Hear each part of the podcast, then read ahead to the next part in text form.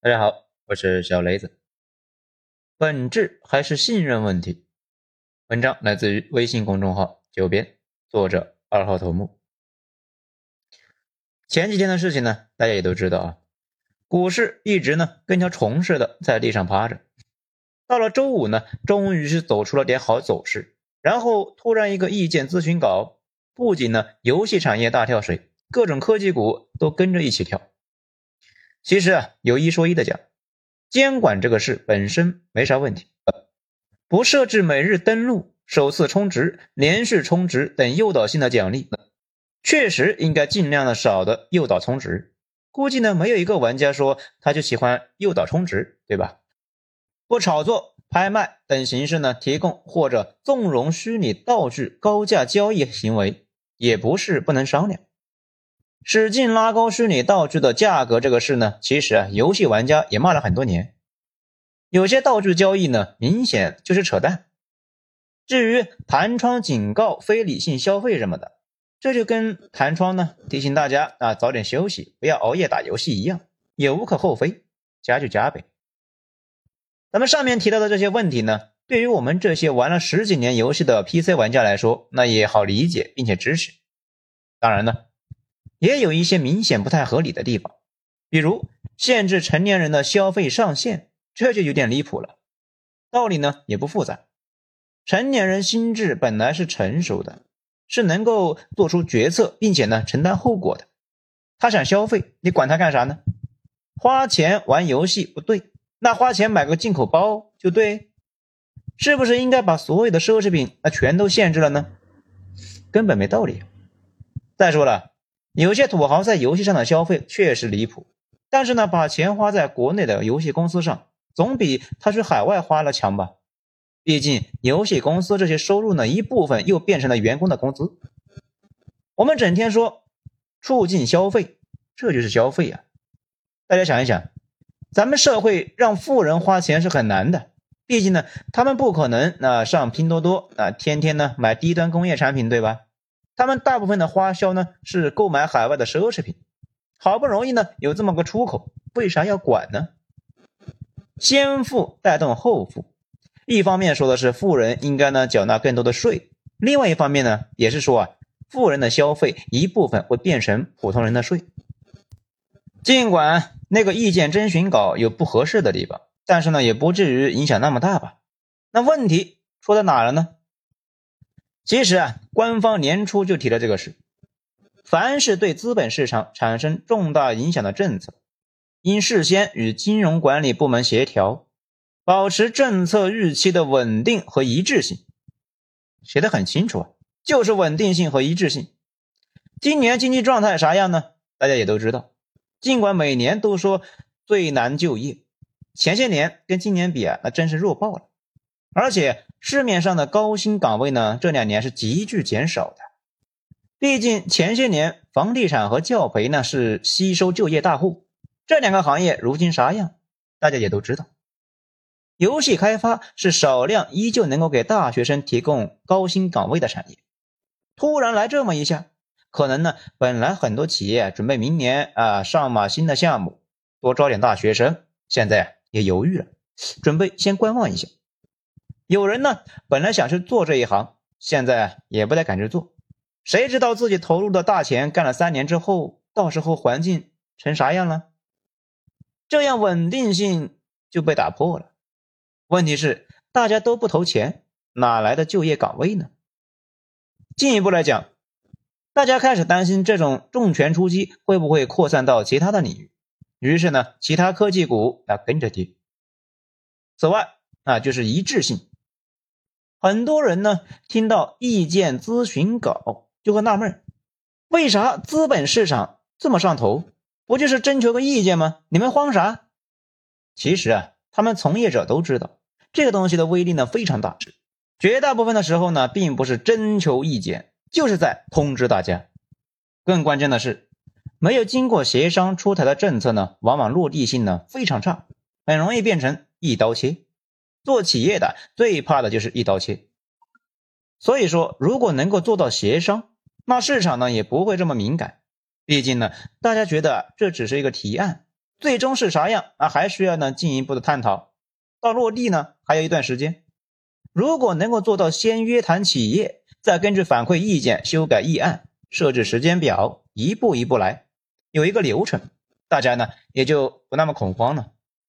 当然呢，更深层次的讲，对于游戏的态度呢，很多时候政府的行为啊，就是民意的反射。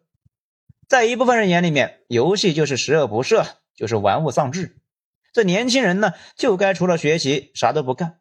到了社会呢，就好好打螺丝，下班玩会游戏。那为啥不多打会螺丝，提升一下自己呢？其实啊，咱们都知道，几乎所有的学霸家庭都不会彻底的禁止孩子玩游戏，甚至呢，很多家长那里啊，孩子有爱好从来也不是坏事，因为家长呢也有很多事情需要孩子去做。那比如早睡早起啊，比如提前做作业。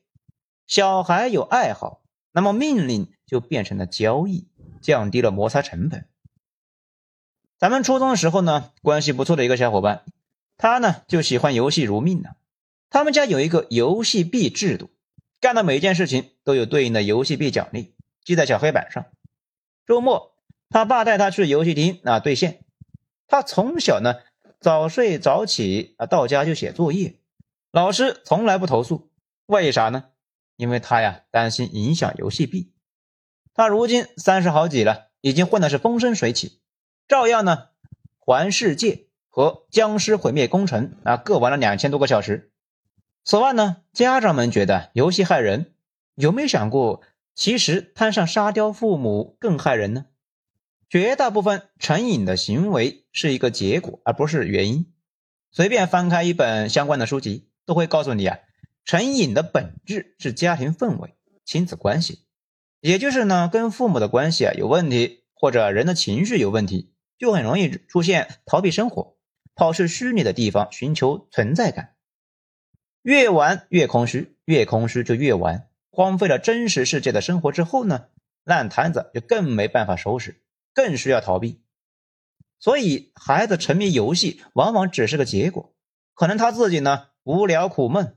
可能家长呢就觉得孩子很烦啊，动不动啊就给他塞手机。如果原因已经摆在那里了，就算没了游戏，也会去看网文。如果没有网文，还可以做一个网瘾少年。不让上网呢，还可以去看电视、赌博、搞对象、做街溜子。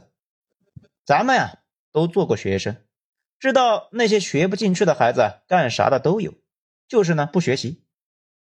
政府的很多政策呢，有时候也是被那些糊涂父母影响的。太多的父母呢，当的是一塌糊涂，从来不想一想问题出在哪，然后啊，坚持举报。这类人多了，迟早就会形成民意来影响决策。而且呢，大家可能也意识到了，人群的观念并不是所有人的均值的体现，很多时候呢，那就是嗓门最大的那几个人的想法。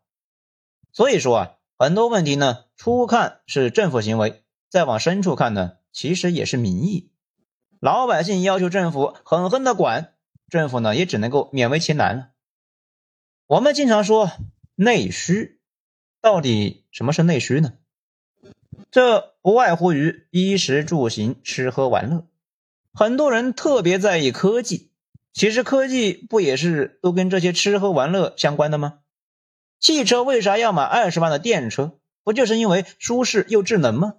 手机为啥要买贵的？是为了考研吗？还不是因为贵手机用起来舒服，可以玩画面更炫的游戏吗？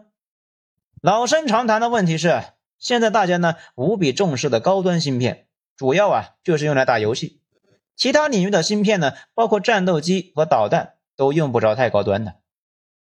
今天呢嫌这个玩物丧志，明天呢嫌那个不利于进步。问题是进步。到底是为了什么？就为了一辈子跟个电钻似的，天天呢钻墙？难道不是更好的生活、更多的体验吗？什么是更好的生活呢？那不就是轻松一些、自由一些、更多的空闲时间、更多的吃喝玩乐吗？大家再想一想，我们经常说的高端研发岗到底是一些啥呢？基本都是一些服务业的岗位。也就是呢，让普通老百姓的生活变得更好、更方便。最先进的科技，那也都是围绕日常生活展开。咱们呢可以把全球科技领域市值呢最大的那几个公司拿出来看一看。首先，苹果做手机的，微软是操作系统，谷歌搜索引擎，创收产业是卖广告，亚马逊是做零售的，英伟达做显卡的，游戏硬件，特斯拉卖车的，Meta 就是那个脸书。啊，做社交的，不用怀疑，我们将来科技发展起来呀，不出意外，最高薪的工作岗位呢，也都是这些产业。这些产业跟游戏比起来，哪一个又高端一些呢？所以说啊，没必要成天的敌视游戏，实在是不想让未成年人玩，那设置准入门槛就行了。如果父母都管不住自己的手机，那怪谁呢？是不是为了青少年安全，把类似于菜刀？高楼、汽车、网文、小视频、电影都禁掉呢？中国的经济韧性呢是非常非常强的，因为我们有勤劳勇敢的老百姓，我们呢也愿意积极的改善自己的生活环境，并且啊乐意了削尖脑袋去赚钱。但是前提是得让大家保持一个好的心态，政策有稳定性和可预期性。不然，所有长期规划和投资呢都没有办法进行，很多本来就要涌现出来的岗位也就没了。咱们呢不是说啊不能够出政策，所有行业啊都应该有监管，就像司机得先学完交规之后才能够上路，但是监管层要和市场保持足够的沟通，有充分的互动，有清晰的流程，这样呢才能够发挥监管的作用。同时，确保日期稳定性。咱们呢就在说这个之前，官方呢也是发布了一批版号，啊，估计呢也是想拉一波市场对这个行业的信心。国家新闻出版署呢发布了新批准的一百零五款国产游戏版号，单次审批数量首次呢突破百款，所涵盖的游戏企业范围也更广。中国音像与数字出版协会游戏工委和广大游戏企业深受鼓舞。毕竟呢，信心是接下来呀很多年里面最需要以及呢最稀缺的东西。好，今天内容以上，谢谢收听。喜欢的话给个五星评价。我是小雷子，咱们精彩下章再说。